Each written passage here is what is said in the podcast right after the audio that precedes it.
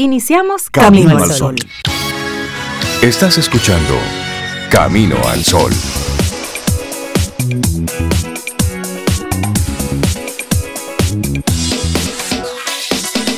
Buenos días Esther, buenos días Yajaira, buenos, días Laura Sofía y a todos ustedes, nuestros Camino al Sol oyentes. ¿Cómo estás, Yajaira? Excelente, fluyendo con el universo. Claro, porque de eso se trata, de eso se trata.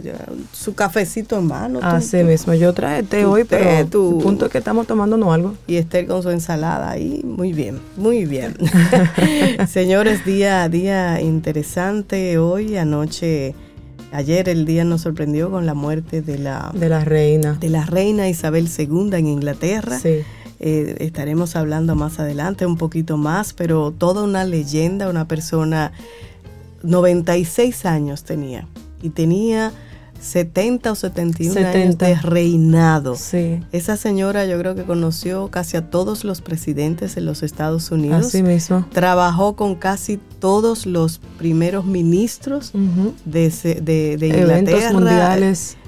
Es realmente... Relevantes. Eh, sí, sí, yo juraba que ella no se moría nunca. Pero, pero bueno, a cada quien le llega su momento y bueno, 96 años. Así es que Era una condolencia para todos los, países. La hemos visto en todo momento. a todos los ingleses, la embajada inglesa, condolencias desde nuestro espacio aquí pequeñito de, de Camino al Sol. Hoy es viernes 7.15 de la mañana, viernes 9. de septiembre. Así es. Y bueno, la propuesta que tenemos para el día de hoy, la hoy, actitud. La actitud Camino al Sol de hoy es fluir con lo no planificado. Ah, todo fue intencional. Entonces, como si se hubiera ensayado, pero aunque no fue así. mismo es.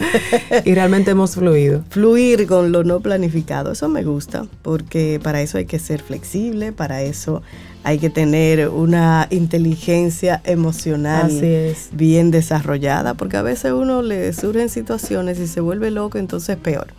No, calma, fluye. Y si estuviera aquí la doctora Marisa diría, la respiración. La respiración.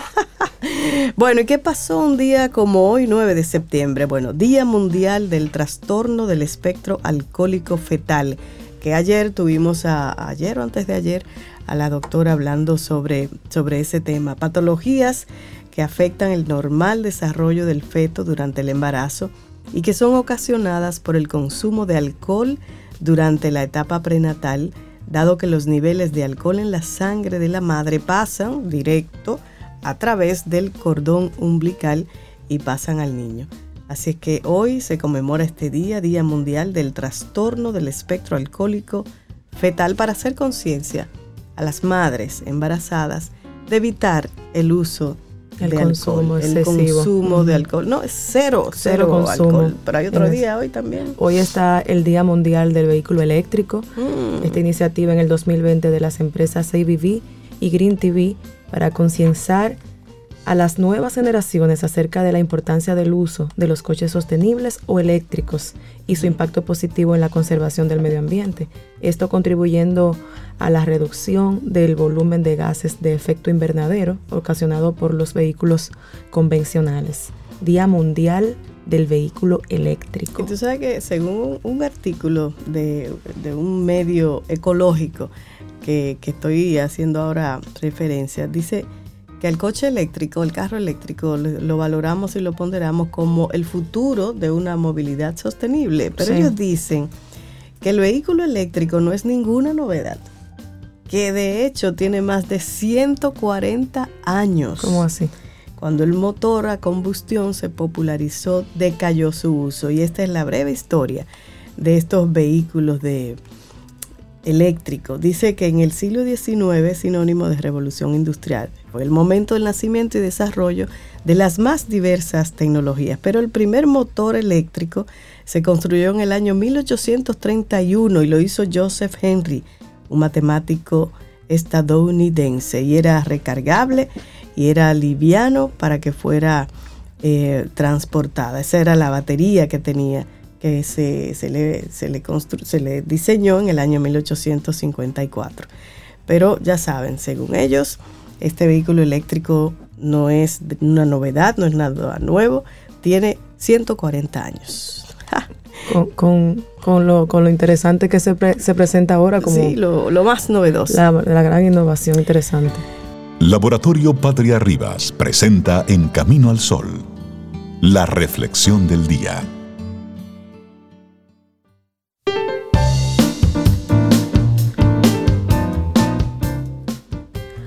Fluye con lo que pueda suceder y deja que tu mente sea libre. Swangsi. Hmm, ay, sí, dejar que la mente sea libre, eso me encanta. Me encanta. Bueno, y seguimos acá y ahora va a compartir la reflexión de este, de este día. Son las 7:43 minutos. Cuando muchas cosas salen mal al mismo tiempo, ¿qué podemos hacer? Interesante pregunta. Me gusta esa. Interesante pregunta. Así es. Hay épocas en las que derivamos en un espiral de infortunios y fatalidades. Cuando muchas cosas salen mal al mismo tiempo, es común experimentar cierta indefensión. La mente se bloquea y asumimos en ocasiones que no tenemos control sobre ningún evento.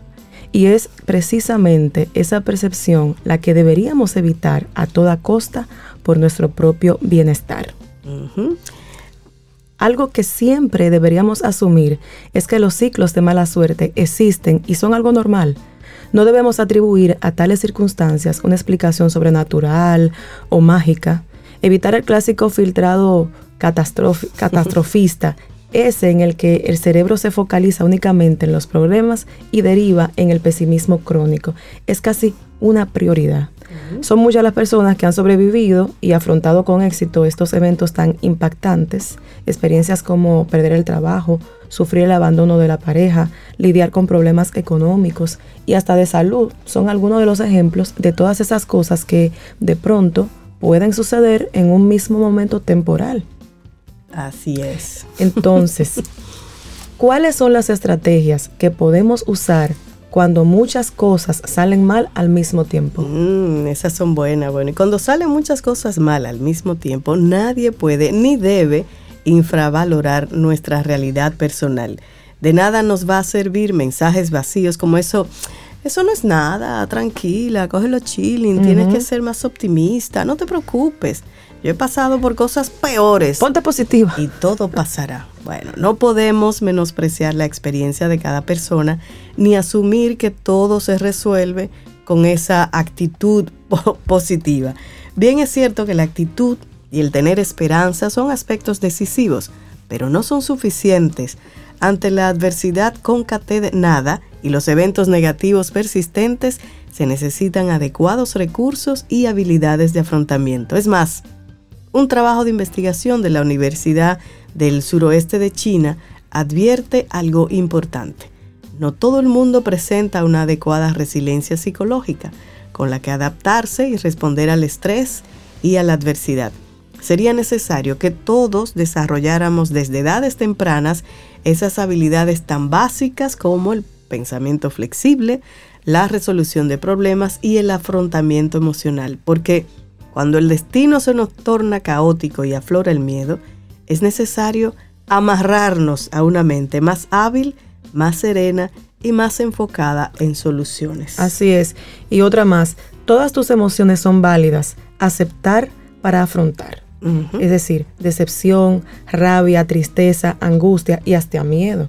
Cuando muchas cosas salen mal, es normal y permisible sentirnos abrumados, Nadie, ni nosotros mismos, podemos invalidar o infravalorar lo que sentimos. Nadie es menos competente o válido por experimentar estrés y ansiedad, puesto que no deja de ser una apuesta, una respuesta normal ante una situación anormal. Asimismo, la, como otra estrategia está centrarse sobre aquello sobre lo que sí tienes control. Así es. Hay eventos que escapan por completo a tu control no puedes lograr que tu pareja vuelva contigo si ha dejado de amarte. No puedes controlar la crisis económica, determinadas enfermedades o que ciertas personas actúen como lo hacen. Ante estas cosas solo cabe una opción, aceptarlas. Sin embargo, si puedes controlar tu, sí puedes controlar tu reacción y actuación ante cada evento. Puedes mantener la templanza, mirar las cosas, con, las cosas con perspectiva y pensar en qué soluciones puedes aplicar ante cada desafío que se presenta. Claro, y seguimos cuando muchas cosas salen mal al mismo tiempo, debes establecer prioridades. Cuando las fatalidades o los infortunios se suceden unos tras los otros, no hay que dejarse llevar por el pánico. A veces la angustia intensa nubla nuestra mente y entonces empiezan a aparecer más eventos negativos. Como bien hemos señalado, lo más importante es regular nuestras emociones para que nuestros pensamientos estén a nuestro favor y no en nuestra contra. Decimos esto por un hecho evidente. En el momento en que nos pasan varias cosas negativas, hay que establecer prioridades. ¿Y qué requiere ahora mismo toda nuestra atención? ¿Qué debería resolver y qué debería dejar pasar? Así que vamos a compartir una lista y vamos a meditar en esas variables que es algo esencial. Y la primera es... Pedir ayuda. Eso. Es una estrategia inteligente y necesaria. Cuando muchas cosas salen mal al mismo tiempo, hay que asumir que a veces nosotros no podemos con todo. Es vital poder apoyarnos en personas válidas, capaces de darnos confort, ayuda y comprensión sin juzgarnos. Nada es tan enriquecedor como compartir nuestros miedos y ansiedades con alguien y aliviar cargas para de pronto ver las cosas con nuevos enfoques. Así es, y otra es que el ciclo de la negatividad se va a romper con soluciones innovadoras. Cuando muchas cosas salen mal al mismo tiempo, hay que aplicar un nuevo enfoque mental. Algo debe cambiar en nosotros para poder afrontar ese conjunto de desafíos que tenemos por delante. No podemos emplear los mismos esquemas de pensamiento que aplicábamos cuando los problemas sucedieron. Es momento de desarrollar una perspectiva más proactiva e innovadora que nos permita mejorar las cosas ahí donde sea posible y aceptar esas otras sobre las que no podemos hacer nada.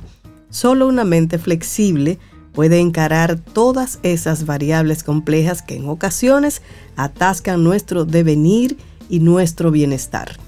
Por último, y no menos importante, recordemos siempre que ningún momento difícil dura para siempre. La vida son épocas y efectivamente, algunas tienen el sabor de la adversidad, pero en nuestras manos está transitarlas del mejor modo posible. Así es, buenísima esta reflexión. Cuando muchas cosas salen mal al mismo tiempo, ¿qué podemos hacer? De Valeria Sabater. Y ha sido nuestra reflexión de hoy aquí en Camino al Sol. Laboratorio Patria Rivas presentó En Camino al Sol, la reflexión del día. ¿Quieres ser parte de la comunidad Camino al Sol por WhatsApp? 849-785-1110. Camino al Sol.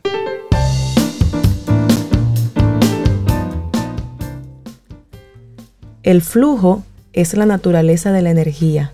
Fluir es otro nombre de la vida. Panani Rey. Buenísimo, y aquí estamos en este Camino al Sol recordándole que pueden conectar con nosotros a través del 849-785-1110. Ese es nuestro número de WhatsApp y también pueden hacerlo a través de, la página. Caminoalsol.do. Ay, sí, ahí están todos, todos los, programas que pueden volver a escuchar. capítulos, algún colaborador en específico. así es. Así es. Bueno, y también las redes sociales, igual como Camino al Sol, en Instagram, en Twitter, en Facebook, en YouTube. Así y si quiere mandarnos un correo, también, puede hacerlo. Hola arroba caminoalsol.do. Ahí estamos en todas las plataformas. Bueno, y tenemos acá ya, como muchos viernes, a nuestra doctora Dalul Ordey, licenciada en psicología, doctora en neurociencia cognitiva aplicada, directora de psicología, infantil, evaluación y diagnóstico de neurotraining y además amiga de, de Yajaira, ¿no? Y nuestra amiga nuestra. Que disfrutamos así momentos juntos. Y bueno, ya paro. Eh, sí. Dalul, buenos días. Muy buenos días, bienvenidas. La reina del karaoke era que iba a decir. Ah, sí, bueno. Bueno, señores, gracias por la invitación como cada 15 días. También el ser agradecido es importante para mantener en el, espíritu. En, el espíritu en paz y la vida en armonía.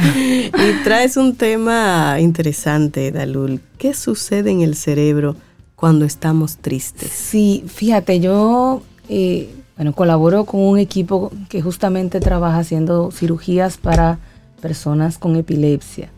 Investigando en el tema me encontré con un estudio interesantísimo que se realizó en Estados Unidos, en California, con un grupo de pacientes que iban a ser intervenidos quirúrgicamente por padecer una epilepsia severa.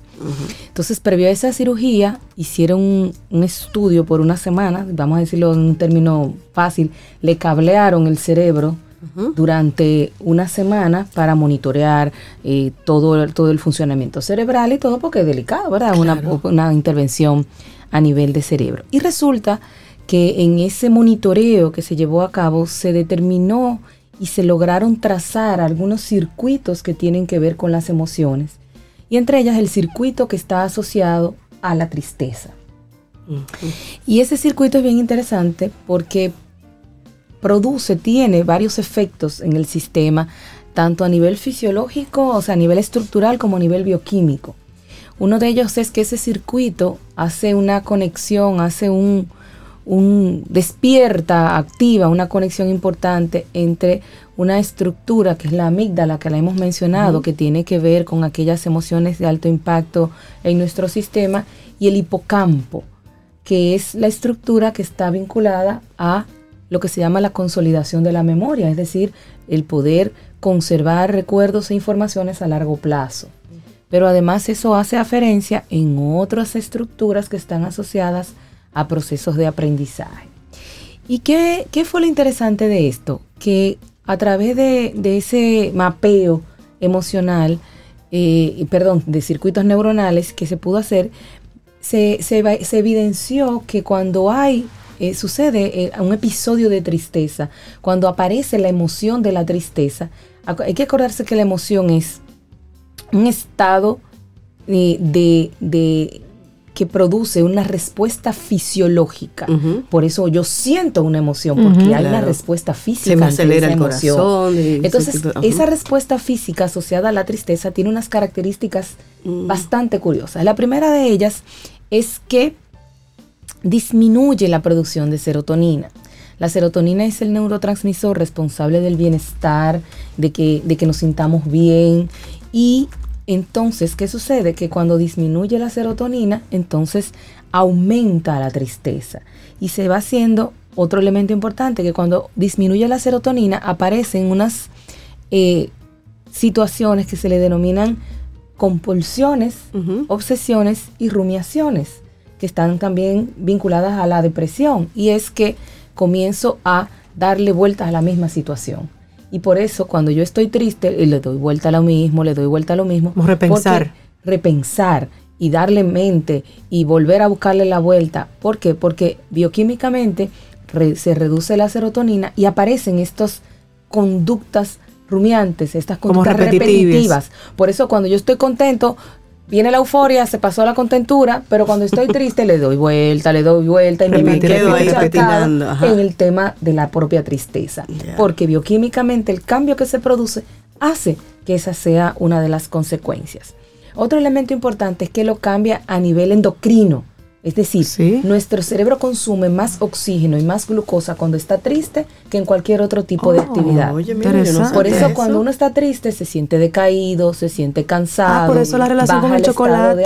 Ahí vengo con lo otro. Espérate un momentico. Estoy aquí mirando de un lado a otro el chocolate. sí.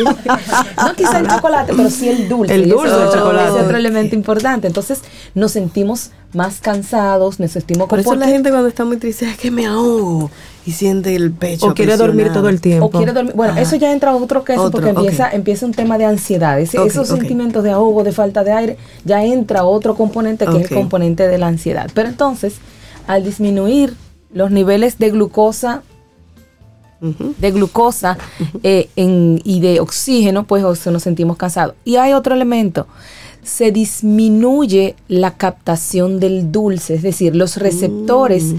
de dulce de, procesamiento de lo que es la información que nos dice que algo es dulce, también se disminuye. Y al tener entonces ese bajón de, glucosa y de oxígeno por, la, por lo que consume la tristeza, entonces quiero comer dulces para recuperar mm. esa glucosa. Pero como mis sentidos, que mi, procesamiento de, las, del sabor dulce se encuentran disminuidos, como más dulce. Y eso es inconsciente. Y o sea, eso es, oye, es eso una no- eso es una- el- eso es un producto, una reacción del propio cuerpo porque está tratando de compensar. Claro. a nivel bioquímico para volver a regular el Qué sistema. inteligente es el cuerpo, El ¿eh? cuerpo es, es maravilloso, el cerebro maravilla. es interesantísimo. Entonces, ese, ese bajón de serotonina que mencionábamos ahorita también puede producir que haya reacciones violentas. De repente tú le hablas a una gente y, y te dice, te, te, te, te Go- te habla responde, golpeado. Te sale como un patrón, como un- decimos. Exacto. Y te, te, respo- te puede, puede tener una respuesta violenta o agresiva, Agresiva, precisamente por todo esto. Pero hay otro elemento interesantísimo. Y es que cuando hay eh, tristeza, cuando el sistema ha cambiado y tiene ese circuito de tristeza activado y ese, y ese proceso de disminución de serotonina, hay un proceso de enfoque y de mayor capacidad de percepción de los detalles y de analizar las situaciones. Es decir, es como que se produce una focalización mayor en el entorno, en las situaciones, y hay una mayor capacidad de análisis. En buen dominicano uno le da más mente a las cosas y se toma más tiempo antes de tomar una decisión o antes de eh, hacer, realizar alguna, Claro. Alguna lo ralentiza de alguna lo forma. ralentiza porque lo piensa más. Ya.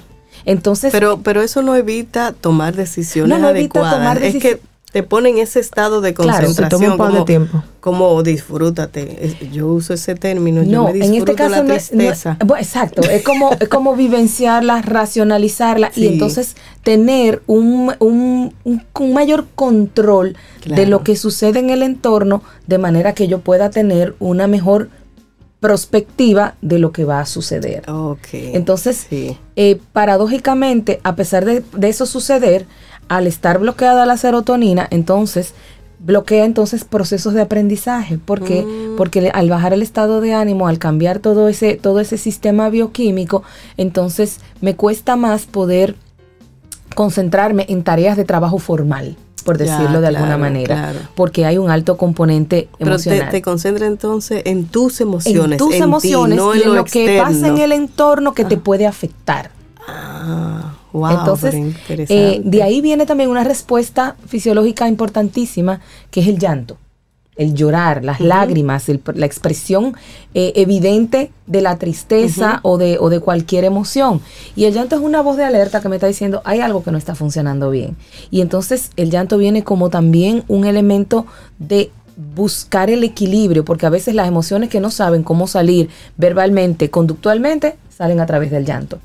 Entonces, eh, a mí, yo no, no, no sé cuál es el... el- con- eh, culturalmente nosotros no sabemos manejar el, la- el tema de las emociones cuando el otro le está sintiendo. Fíjate que nosotros vemos a una persona llorar. No sabemos y acompañar. no sabemos acompañarlo. Deja de llorar, eso no es nada. ponte- tranquilo, No llora, no me gusta verte así. No, la- a fulano no le gustaría verte así si hay un tema de pérdida. No, yo estoy teniendo una tristeza, me siento mal, tengo, tengo una emoción que tengo que liberar.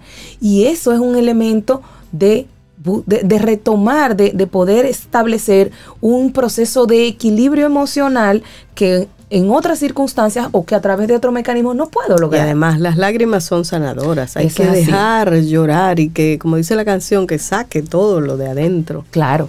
Entonces, fíjate algo curioso. Como ese circuito de la tristeza incluye al hipocampo, que es la estructura del cerebro donde se consolida la memoria, entonces esas experiencias que han producido esa tristeza se consolidan con un sello emocional muy intenso. Por eso no se me olvidan. Entonces, por eso suelo recordar esos episodios de tristeza y revivir esa tristeza, porque yo no solamente lo recuerdo eh, como un elemento cognitivo que yo estoy re- tra- trayendo a mi, a mi, a mi conciencia, sino que viene acompañado de la misma emoción, quizá con un menor o mayor nivel de intensidad que cuando sucedió el evento. Entonces, ahí entra que eh, ese proceso de- de- de la tristeza también tiene unas funciones porque no es fortuito. Hay un proceso adaptativo. Yo tengo que readecuarme a esta nueva situación, a esta, ruptura, a esta pérdida de un ser querido, a esta pérdida de mi trabajo. Yo tengo que readecuarme, yo tengo que hacer un nuevo proceso adaptativo y eso, eh, la tristeza me ayuda a poder eh, hacer contacto con eso y poder entonces trabajar para poder vencerlo, para poder superarlo. También tiene un elemento motivacional, es decir, eh, una vez yo haga conciencia y empiece a trabajar ese proceso readaptativo hacia esa nueva situación o hacia esa nueva eh, estructura de vida que voy a llevar, entonces entra un proceso de resolución de la tristeza y de una nueva, de un nuevo aire, ¿no? De un nuevo proceso de, de retomar eh, ese ritmo o un nuevo ritmo o un nuevo estilo o estructura a nivel de actividades, de, eh, bueno, de, estilos y de situaciones en la vida. Entonces, las emociones, incluyendo la tristeza, todas tienen un, tres elementos importantes que la componen. Uno es el tono o la polaridad. Es decir, yo tengo emociones que son de alto impacto, que me producen una reacción eh, eh, y, un, y, un, y, un, y, una respuesta fisiológica de, de alto nivel, el estrés, la, la, la ira, la, la, sorpresa, el miedo, y hay otras emociones que producen lo contrario, como la tristeza, la melancolía, que bajan el ritmo personal. Pero también esas emociones tienen un nivel de intensidad hay personas que ante una misma situación pueden tener una intensidad de una emoción muy alta y hay otras que no es necesariamente es subjetivo. Ahí entra un proceso de aprendizaje eh, que tiene que ver con cómo yo he manejado mi sistema emocional a lo largo de la vida. Y lo otro es la duración de la emoción. Es decir, hay emociones que son más transitorias que otras. La tristeza, por la naturaleza de todos los cambios que produce, suele tener una durabilidad mayor.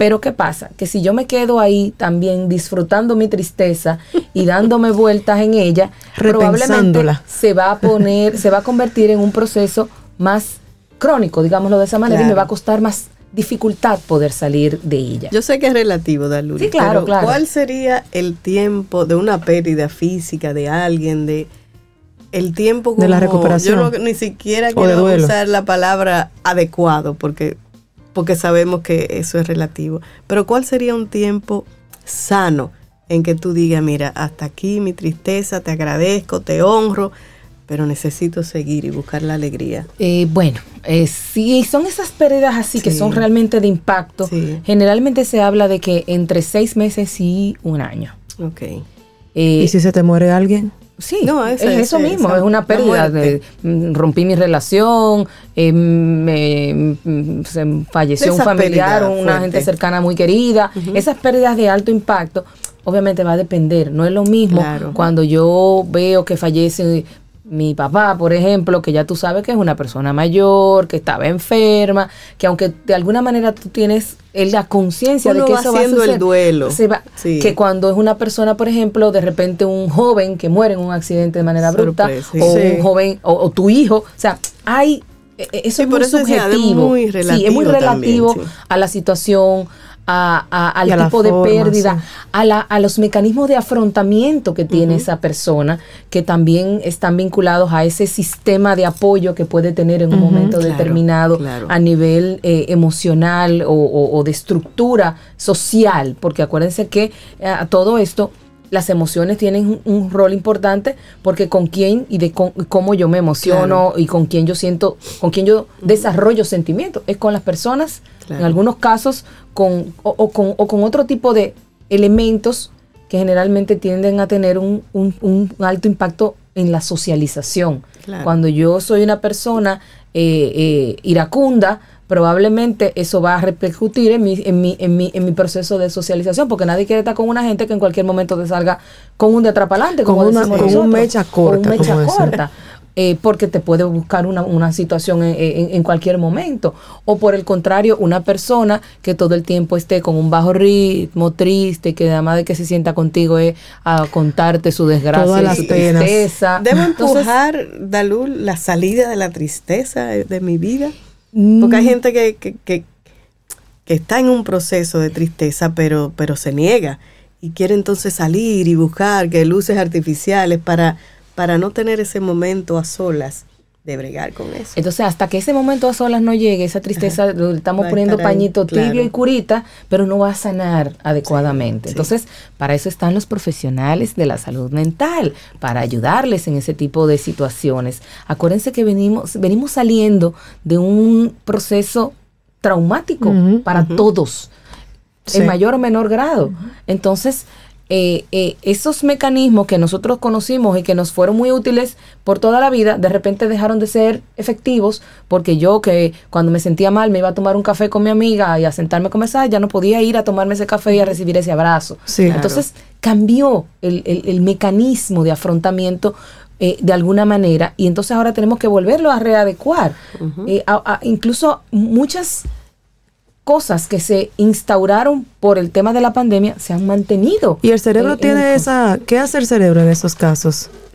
¿En cuáles casos? En el caso de, como ese que tú mencionas, esto fue como un trauma, cuando tú mencionas eso de lo que acaba de pasar. Hay a, tener ese proceso de readaptación, ese proceso adaptativo, de que ya, yo me tuve que adaptar a estar en la casa, a no salir, a socializar poco, y ahora entonces yo tengo que retomar o reconstruir, porque hay gente que dice, Tal vez ya, yo ya yo sé lo que está en mi casa, yo no quiero salir de mi casa. Y eso no significa que no quiera tener contacto social, eso no significa, pero eh, empezaron a descubrir, ah, hubo mucha gente que tuvo que compartir consigo mismo obligatoriamente. Y entonces eso les ayudó a descubrir muchas cosas que le gustaban o a veces no le gustaron. Entonces el tema es entender que la tristeza es un sentimiento que forma parte de las emociones primarias del ser humano, que tiene un rol adaptativo para poder resolver situaciones y que lo que tenemos nosotros es que tener el, nivel de conciencia de saber de que vivenciarla, resolverla y cerrarla. Así es. Para que nosotros podamos seguir siendo eh, eh, funcionales y tener y emocionalmente, sanos. Hay una película que se llama Inside Out Ah, intensamente, que, muy, de manera muy llana puede ayudarnos a entender eso que tú dices. De hecho, la tristeza en la película hace de protagonista al final y nos hace entender buenísima esa película. Mira, y tengo aquí antes de, de terminar, Dalul, un mensaje de una amiga común que dice que lo que mejora la tristeza es invitar a un grupo de amigas a pasar un fin de semana en la playa, ah, donde hablamos, cocinamos, nos tomamos unos traguitos, cantamos y nos reímos hasta más no poder. Y se hacen unos cuentos. Y hay una que dice que en eso somos expertas. Yo no sé si es una invitación porque hoy es viernes. Claro. Es fin de semana y es una amiga común. ¿Será que nos están invitando? Eso suena muy bien. Sería bueno que confirmaran. Exactamente. Dalú Lordey, doctora en neurociencia, también es licenciada en psicología y hoy nos trae este tema que a veces a uno no le gusta tocar mucho. ¿Qué sucede en el cerebro cuando estamos tristes? Dalul, para conectar contigo, ¿cómo claro lo que hacemos? Sí, se pueden comunicar al 809-532-1992. Nos pueden encontrar en las redes eh, como neurotraining-rd y en la web neurotraining.do. Excelente. Dalul, muchísimas gracias. Muchísimas siempre, gracias, un gusto doctora. tenerte por aquí. Disfruta un delicioso café en compañía de Camino al Sol. ¿Eres de los que tiene una mente despierta cuando se trata de aprender cosas nuevas? Tenemos un segmento ideal para ti. Y ese es Quien Pregunta Aprende con Escuela Sura, donde tratamos temas súper interesantes y de actualidad para que siempre tengas algo de qué hablar con tus amigos. Atento a nuestra próxima entrega. Quien Pregunta Aprende con Escuela Sura. La vida es tan impredecible Nunca se sabe cuándo se producirá el próximo máximo o mínimo. El truco es fluir con la marea. Ay, sí. Senataman. bueno, y tenemos ya con nosotros a este colaborador que es nuestro príncipe allá en la en el Principado de las Terrenas. Daniel Abreu, una maestría en estudios de desarrollo de la Universidad de Rotterdam y otra de relaciones internacionales por la Universidad de Barcelona, especializado en investigaciones sobre cambio climático y la vida le ha permitido trabajar en varias agencias, aportando ahí en Naciones Unidas. También es facilitador internacional del trabajo que reconecta y es asesor de iniciativas ecológicas para instituciones de todos los sectores. Él, es nuestro chico ecológico. Daniel, buenos días, bienvenido, ¿cómo estás? Buenos días, Daniel. Buenos días, Sobe. Yajaira, un placer, como siempre, eh, estar compartiendo. Igual por aquí, Daniel. Cuéntanos de nuestro principado antes de, entrar al tema. El principado está todo estable. Ajá. ¿Lluvia? ¿Sol? Ambas. eso es típico por ahí. Eso es, el, Caribe. Exactamente. Nuestro Caribe Atlántico. Cuéntanos del tema que nos traes hoy, Daniel. Aprendiendo de Costa Rica, ecología y bienestar. Sí. Yo tuve la bendición, nueva vez, de estar la semana pasada en ese hermoso país, hermano de nosotros, Costa Rica, eh, un viaje de trabajo con la cooperación alemana y eh, invitado también por el Ministerio de Medio Ambiente de aquí de República Dominicana. Fuimos a conocer algunas experiencias eh, que tiene Costa Rica que son de interés para nuestro país en, temas ambientales. Y, la verdad que hay mucho que aprender de, de Costa Rica. Em, tiene un bien merecido, una buena eh, reputación como el país de América Latina que tiene las políticas más avanzadas a nivel ambiental. Sí. lo que más se nota en Costa Rica es el amor que le tiene la gente a su propio país. Eso es algo muy notable que yo no lo he visto en, por lo menos en otros países de, de nuestro continente que las personas se identifican tanto con la naturaleza de su país, que hace que haya una conciencia colectiva que quiera cuidar esa naturaleza. Y eso es algo que eh, pienso que todos los países de, América podemos aprender un poquito de, de Costa Rica en ese sentido. Y algo que yo no me lo estaba esperando. Es decir, nosotros estábamos conociendo diferentes iniciativas. Eh, una de ellas tenía que ver con una comunidad de productores de café que le están proveyendo café directamente a la multinacional Chanel, eh, que es muy conocida por, eh, por todo el tema de la moda. y el perfume famoso. ¿Y qué asociación hay entre café y Chanel? ahí es donde quiero entrar. Yo mismo no lo... Eh, e-, ellos le proveen miel y café. La miel se puede entender un poquito más porque la miel se, ya se está usando de, hacer, de, manera milenaria para temas de, la piel y todo eso. Okay. Sin embargo, lo del café no es tan obvio. Aunque hay scrubs de café, eh, sin embargo, eh, esa no es la razón completa. Lo que sucede es que en el mundo se han identificado cinco zonas donde se ha encontrado los mayores niveles de longevidad de la población y bienestar. Es decir, lugares del planeta donde la gente vive excepcionalmente a, edades muy avanzadas y de manera muy saludable. Mm. Uno de, los, de esos cinco lugares del mundo se ha identificado en Costa Rica. ¿En serio? En una península que hay en Costa Rica que se llama la península de Nicoya. tiene una provincia bien conocida llamada Guanacaste, pero es toda una península donde se encuentran una de las mayores cantidades de personas que pasan de 100 años en el mundo. Es decir, eh, hay una zona de ese lugar en Costa Rica donde la persona que muere joven muere a los 80 años. 80. Pero yo estoy en vilo esperando la razón, porque voy a hacer fiesta. Eh, bueno, eso es lo interesante. Hay toda una investigación en esas cinco zonas del mundo que, um, por ejemplo, la, primera zona que se encontró está en Japón, en una isla, eh, Okinawa. Eh, en Italia, me parece que en Cerdeña, se encuentra en una de las islas griegas. Y eh, en California hay una población eh, asociada a un grupo protestante. Eso es el caso de Estados Unidos es interesante. Ah, y este lugar en Costa Rica, que es el único lugar de América Latina que ha quedado identificado, estos lugares se les está conociendo como zonas azules para quien quiere investigar un poquito más. Y hay toda una serie de investigaciones tratando de entender qué es lo que hace esta gente diferente del resto del planeta para llegar Porque no es que la gente vive mucho, sino que la mayoría muere de manera natural. Pero Daniel, La, la veo, veo, de, de enfermedades eh, crónicas son mínimas. Son personas muy saludables, muy saludables.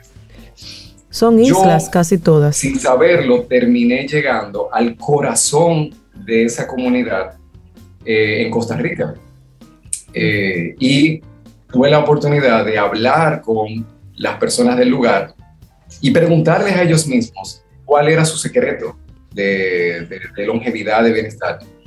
Una de las cosas que coincide en todos los lugares del mundo, de estas zonas azules, lo primero, lo primero es que son personas que viven en zonas rurales o semirurales eh, o en pueblitos, es decir, son personas que están rodeadas de alguna manera u otra de naturaleza, no viven en grandes ciudades.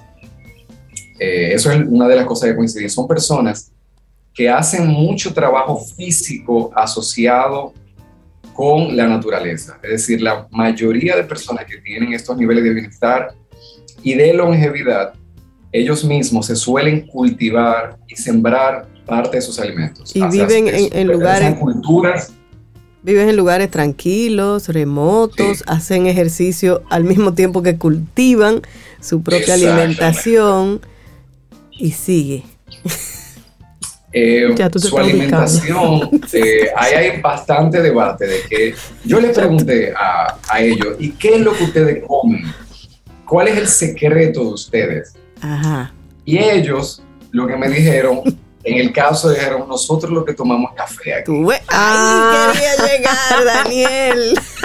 Ya me que- tenías nerviosa, como no lo va a decir. Café. Ahora, ojo, es un café, ya ustedes saben, un café Sí, orgánico. orgánico, exacto. Ya. eh, no se diga un más. Café premium. Que lo muelen Y- ellos mismos, sin químicos claro, ni que nada lo de eso. Ellos mismos, Claro. que lo, lo preparan ahí mismo. eh. Pero es Esa café. zona donde, donde yo estuve, eh, que se llama el Cerro Azul, o sea, así mismo se llama, el Cerro Azul. Ojo, que ese lugar se llamaba así antes de que bautizaran estos lugares como las zonas azules. Y no se lo pusieron por ese lugar, pero son como esas sincronías de, Sí. de la vida, Ajá, del universo. del que Ese universo. lugar se llamaba así, el Cerro Azul. Pues en el Cerro Azul es un lugar muy parecido a Jarabacoa, en República Dominicana, quienes han estado en Jarabacoa. Yo me sentía, porque mi familia es de Jarabacoa, yo me sentía en casa. O sea, el clima, la gente. Hay algo muy, muy común en todas las zonas azules y muy notorio en Costa Rica, y es que otro de los grandes secretos de la longevidad del bienestar es eh, las relaciones de comunidad y familia Claro. la cercanía, vivir en familia, vivir en armonía con la familia. Porque al final es lo mismo. Si tú vives en armonía con la naturaleza, lo más natural es que tú vivas en armonía con tus vecinos y tu familia, que son parte de la naturaleza. Entonces, es como vivir en armonía y tranquilidad con toda la vida que te rodea. Mi, mi conclusión de, de haber conocido a esta gente. Son personas súper agradables. Eh, ellos se la pasaban haciendo chistes. Ah, Son eh, alegres. diciendo, o sea, tú veías a alguien que era evidentemente joven y te- se te presentaba y te decía, bueno, yo tengo 105 años. Eh, que al final ya tú ¿En no serio? sabías que- a, a quién creer. Además, con esa tranquilidad que viven. No hay tapones, no hay ese estrés de las ciudades grandes. No digo, Sí. yo, yo viviría haciendo chistes también. Ojalá yo Y, viviera en una comunidad Eh, así. a- aquí quiero conectar. La empresa Chanel eh, produjo un cosmético que se llama Blue Serum, Wow. que es una crema para quitar arrugas que toma ingredientes de tres de los lugares de las zonas azules del mundo. Y Ujú. uno de los ingredientes que usa para esa crema es el café que esta gente se toma en este lugar, que dicen ellos que es su secreto para la longevidad y el bienestar. Wow. Entonces ahí, ahí vemos un caso como interesante, como eh, una comunidad, ah, y algo que me llamó mucho la atención es que este lugar de Costa Rica, que es el que tiene los mayores niveles de salud y longevidad, es una de las zonas más pobres de Costa Rica a nivel económico. Oye, sí. Ay, ay, ay. Entonces aquí hay una reflexión. hasta filosófica. es una paradoja. ¿Cómo es posible o qué interesante que del lugar donde la gente tiene pocos recursos económicos, de repente ahí es donde la gente vive más y vive más saludable? Sí, sí. Eso nos cuestiona a preguntarnos eh, lo que entendemos de cuáles son las prioridades en la vida, de qué realmente es importante que nosotros obtengamos en la vida. Y yo siento que esta gente lo tiene claro. Ellos, aparte de todo, son personas de mucha fe son personas que todo el mundo ahí reporta, eh, ya sea que sean creyentes activos o no, pero son personas que se encomiendan a Dios, que rezan, que hay, hay una, una, algo súper hermoso que encontré con todo este tema y que me permitió profundizar es que una de las personas que mejor ha documentado todo este fenómeno es una dominicana, una dominicana que hizo un documental sobre este fenómeno. Y es un documental que apenas hace dos semanas que eh, lo hizo público. El documental se llama Ganas de Vivir. Ganas, de Vivir. Eh, ella se llama Ivana. Eh, no recuerdo su apellido, lo voy a, lo voy a buscar para compartirlo con todos y todas.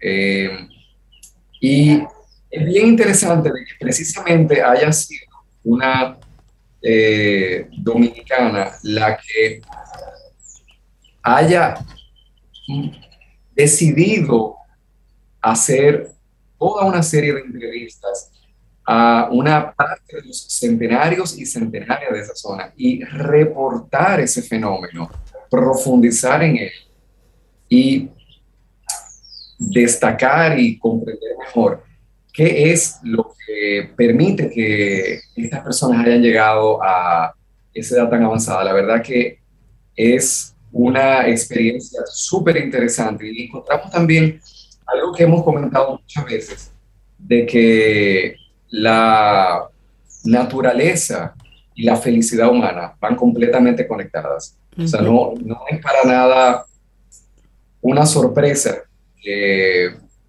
encontremos que las personas más longevas y con mayor bienestar, pues viven tranquilas en un medio natural. Es, es lo que, para lo que estamos diciendo los humanos, el documental completo se llama Ganas de vivir, sabiduría centenaria para una vida feliz y longeva. La autora es la dominicana Ivana Lajara. Y eh, tuvimos la oportunidad de conocer esta obra gracias a la embajadora de República Dominicana en Costa Rica que nos hizo mención de, de esta obra que había hecho una dominicana. Así que una colaboración hermosa entre República Dominicana y Costa Rica y aquí aprendiendo de nuestro hermano vecino país que la felicidad se encuentra en las cosas sencillas de la vida y eso es lo que nos va a permitir pues disfrutar de la vida y y vivirla mucho, Dios mediante. De las cosas sencillas y de la naturaleza. Sí, buenísimo esto que hemos aprendido hoy contigo, de esa experiencia de, Costa Rica y de esta dominicana que, que, por lo menos yo no sabía de ese documental y lo iré buscando en las redes para ver cómo puede uno, uno verlo. Qué bueno, qué bueno, Daniel. Maravilloso, lo, lo voy a compartir en el chat. Ah, por favor Camino Solo Oyentes para que todos lo puedan disfrutar. Está, está en YouTube. Ah, está en YouTube. Ah, pues. Excelente. Perfecto, ese va a ser el regalo de fin de semana para nuestros Camino al Sol oyentes. Gracias, Daniel, por la verdad que sí, que es hermoso. Qué bueno. Yo quisiera despedirme con una cancioncita de Costa Rica.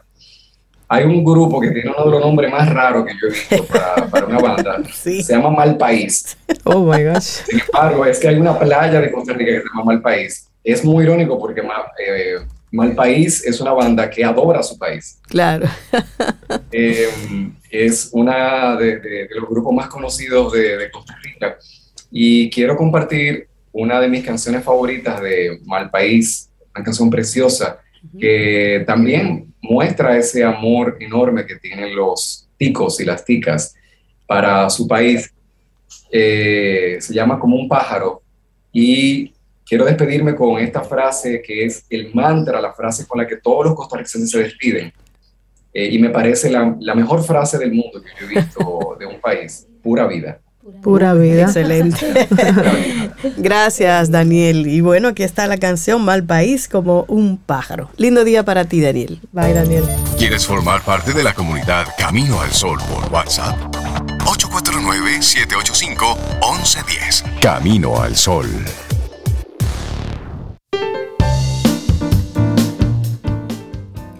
La abundancia es un flujo de energía a través de ti. Steve Rother. Y continuamos en este camino al sol. Este, hoy es viernes, qué bueno, mucha gente aquí acompañándonos y sobre todo cuando viene alguien de eso que son colaboradores, colaboradoras nuestras, hablarnos de música, a mí me encanta. Y por eso hoy viernes tenemos aquí a Melissa Moya Alemares, es un nombre así completo. Ella es músico, actriz, bailarina y la música es su pasión, es maestra en creación e interpretación musical, eso es en la universidad, tiene esa maestría de la Universidad Rey Juan Carlos de Madrid. Buenos días, Melissa, ¿cómo tú estás? No, con esta presentación. hay que acomodarse en la silla, Melissa. Claro, todo eso hay que decirlo. y que sí, aquí en mi episodio número 88 en Camino al Sol. sí, me faltó eso. Tengo que contarlos. no, ya estamos casi cumpliendo otro aniversario. Llegamos aquí en 2018. tenemos en octubre. Ah, wow, a cumplir los 10 junto con nosotros. Nosotros ya lo cumplimos en mayo. Y tú ¿Cuántos años? No, cuatro voy a cumplir. Cuatro años, sí. Yo te veo tanto así, como tan integrada, que yo juro que ya tú tienes diez con nosotros. Ay, pero vamos para allá. Bueno, pues nosotros hemos estado en los últimos, eh, en todo este año hemos estado recorriendo por el clasicismo, eh, bueno, a mediados de, hemos estado recorriendo por el clasicismo y los últimos segmentos eh, hemos hablado de Mozart. Eh, uno de los grandes compositores del periodo. También anteriormente hablamos de Haydn. Y pues vamos a ir cerrando ya el clasicismo para pasar al romanticismo, que es el siguiente periodo, con Ludwig van Beethoven, uno de mm. los grandes también de la historia. Eh, nosotros, bueno, vamos a contextualizar un poquito. Eh, hacia ya siglo XIX o sea, y finales del siglo XVIII, eh, habían cambios significativos de la, de la, en la sociedad. Estamos hablando de que fue un periodo donde en 1760 inicia la Revolución Industrial, en 1789 está la Revolución Francesa, también en 1815 terminan las, las guerras de Napoleón. Y, bueno, en, todo este cambio es que nace Beethoven. Beethoven nace en 1770. ¿Y qué pasa? Vamos en la música, todos estos cambios que, pasan las afectan. Por ejemplo, eh, con la revolución industrial comienza a haber un cambio en las tecnologías, hay una, eh, la sociedad se, eh, desplaza más del, campo a la ciudad, o sea, se hace una producción masiva de bienes, se van dejando ya o sea, esto va superando lo que son la producción de bienes por medios manuales. Entonces, con esto mismo también se fabrican más instrumentos, baja el costo de los instrumentos, sube, eh, crece lo que es la clase media. Entonces, más personas comienzan a adquirir instrumentos, a adquirir música en sus hogares, a adquirir piezas impresas, clases de música, eh, instrumentos musicales. También hacia 1720 se había creado ya el pianoforte que a diferencia de los instrumentos de teclado que existían para la época, el piano forte es un instrumento que permite que tú tengas otras texturas. Antes tú tocabas una tecla, eh, o sea, muy fuerte y tocabas una tecla y la misma tecla suave y sonaba igual, con el mismo volumen. Pero el piano forte, que de hecho se llama piano forte porque es piano de suave y forte de fuerte, que te puede dar esos matices, eh, pues entonces sí te permite incorporar dinámicas. Y todo esto también afecta a la música eh, del momento. Entonces ya cuando surge Beethoven, Beethoven surge en, este, en todos estos cambios. Algo muy interesante es que eh, el padre de Beethoven, Johann van Beethoven, él eh, quería que Beethoven fuese un músico prodigioso como Mozart. Ya nosotros habíamos hablado de Mozart. Y, lo prodigioso que era. Entonces él sacó a Beethoven del colegio a los 11 años y, lo, lo, o sea, lo, lo puso solamente, solamente a tomar clases de música. O sea, él recibía contrapunto, él recibía teoría musical. Eh, el papá de él era, era un, un, gran, un gran tenor y Beethoven estudió piano, estudió violín y ya en su adolescencia él empezó a ganar su reconocimiento como compositor. Eh, Beethoven, para los que no lo saben, es un compositor que se quedó sordo. O sea, ya, ya hacia su adultez eh, vino desarrollando la sordera y por eso, de hecho, se dedicó en estos, eh, a partir de entonces, exclusivamente a la composición, porque ya no podía eh, como intérprete. Sin embargo, siguió escribiendo un gran número de obras que son relevantes todavía al sol de hoy. Yo quiero que escuchemos la audición número uno que es eh, de las, un fragmento de la sonata patética de Beethoven, del primer movimiento que empieza grave.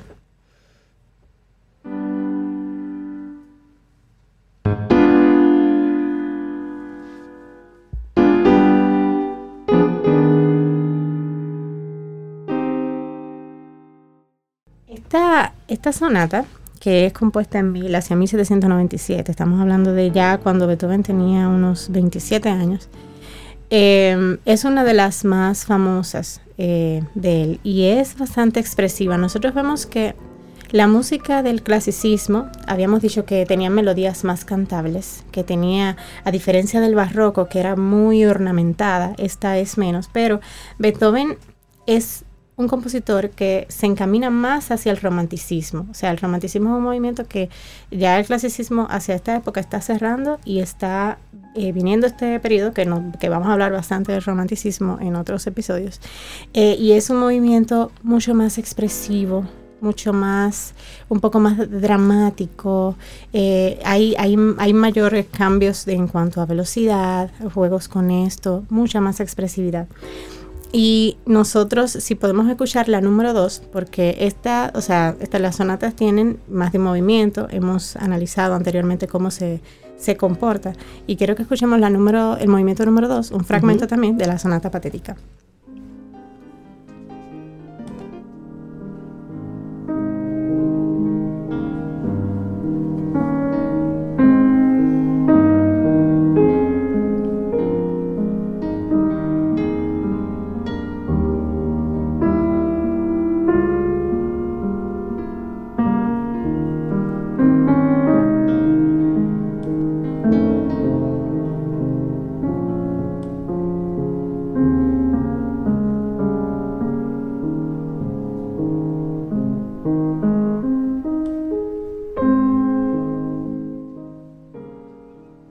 Eso suena lindo, Melissa, qué bello. ya yo me estoy transportando. Te pone en otro mood. Sí. Te pone totalmente en otro mood. Y bueno, eh, quiero que antes de cerrar con esta sonata, escuchemos un fragmento del número 3, el movimiento número 3 de esta sonata.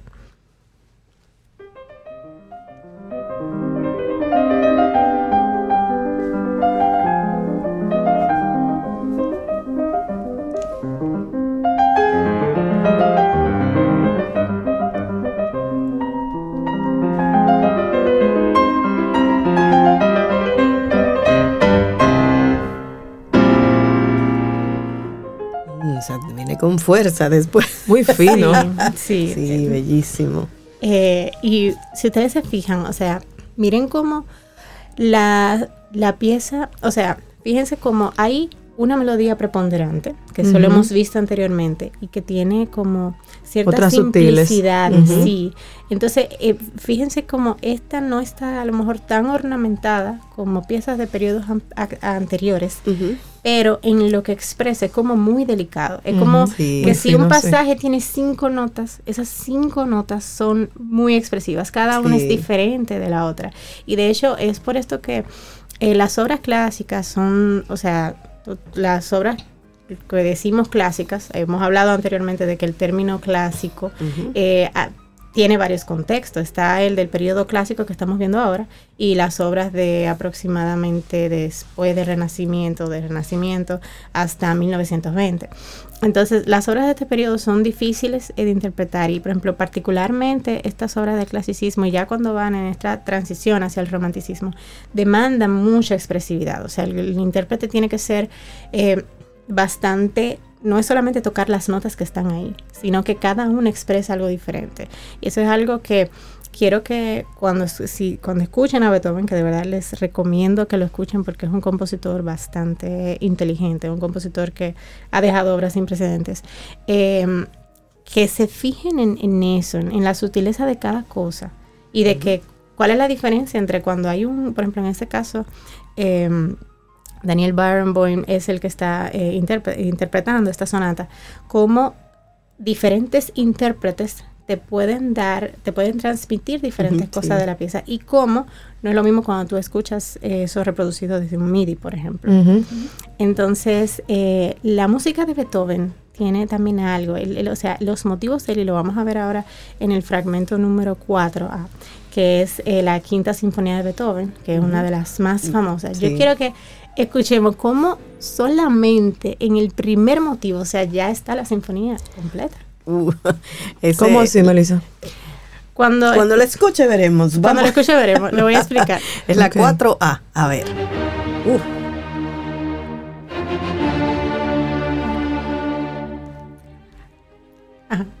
Mira, por ejemplo, esta. Solamente el ta ta ta ta. Sí, ya. Ta ta ta ta. Todo lo que se desarrolla después es en base a eso. Es lo mismo. Solo un poquito. Ya entiendo.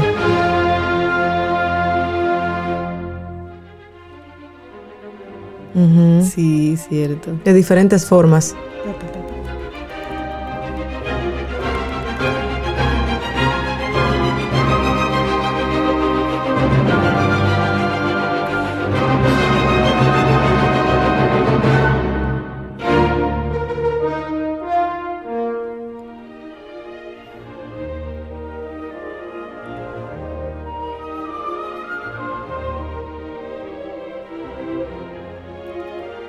Fondo el ta ta ta tan.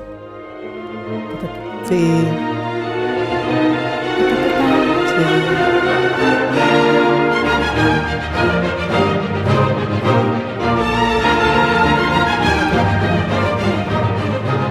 Sí, realmente presente ahí, esa, sí. ¿Y cómo es que nosotros cruzamos de ahí al bling bling que ah. escuchamos hoy?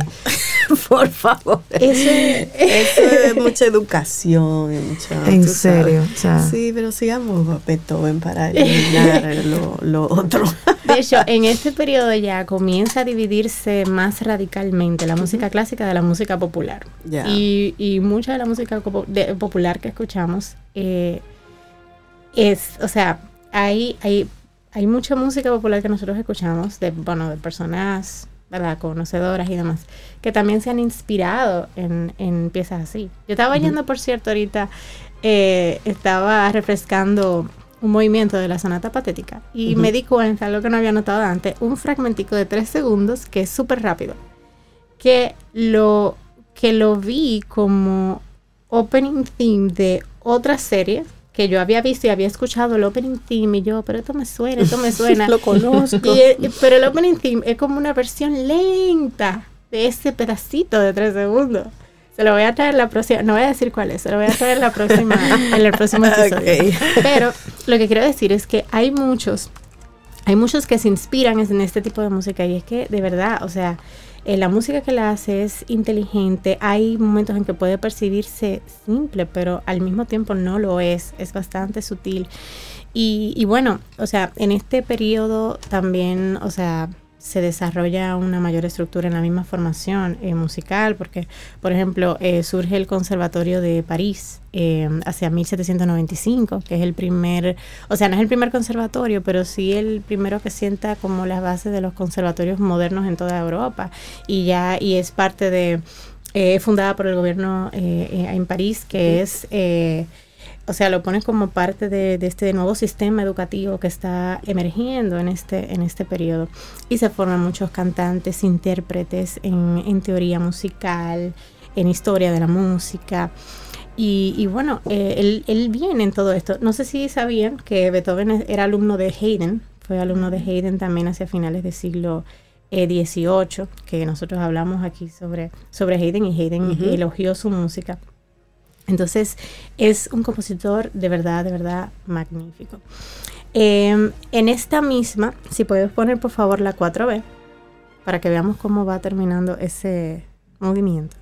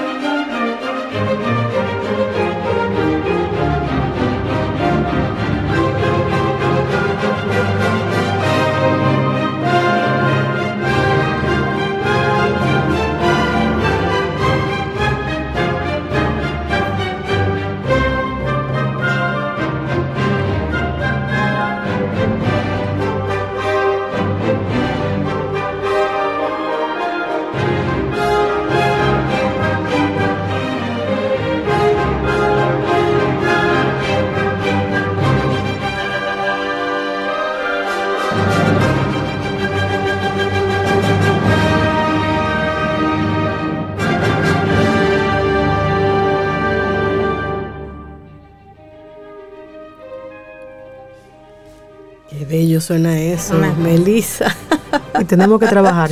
Sí, sí, sí. es, una cosa, o sea, y de verdad, escuchar eso en vivo, o sea, todavía aquí uno se le erizan los pelos. ¿Cuánto comunica? o sea, cada fragmento. Y es un motivo simple. O sea, es un motivo simple, pero que le engrandece de una forma que como que apaga y vámonos. Así es. o sea, es bastante expresivo. Y algo interesante es que los músicos de esta época, o sea, él es el, primer compositor en ganarse la vida exclusivamente componiendo. Y a diferencia de músicos anteriores, por ejemplo, Eden tenía eh, también un cargo, em, en, la corte también lo apoyaron muchísimo, pero en el caso de ya en, en este periodo donde la clase media está también eh, eh, creciendo, eh, los mecenas son, o sea, ya no solamente eh, que si la corte, que si tú trabajas en, en, tal, para el arzobispo tal, o sea, ya es otra, otra cosa. Ya la clase, o sea, la sociedad es la que dice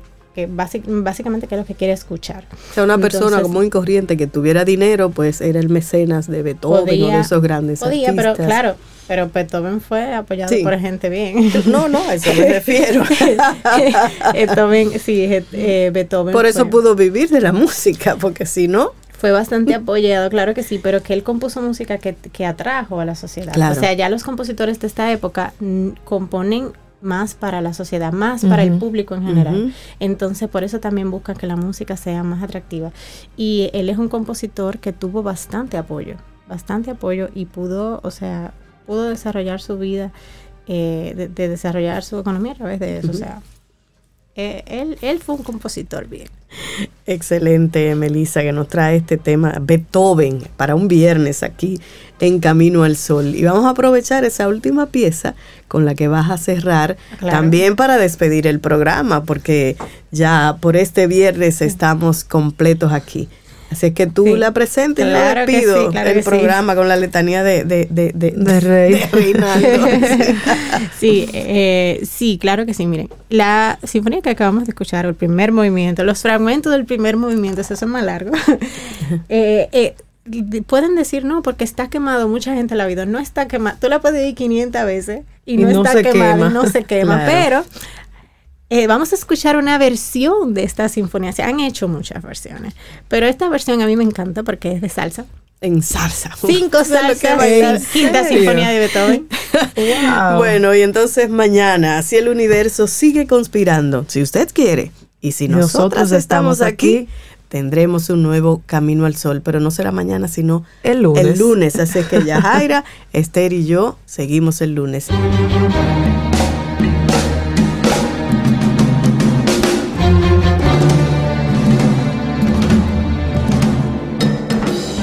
Aquí termina Camino al Sol, pero el día apenas comienza. Vívelo, Camino al Sol.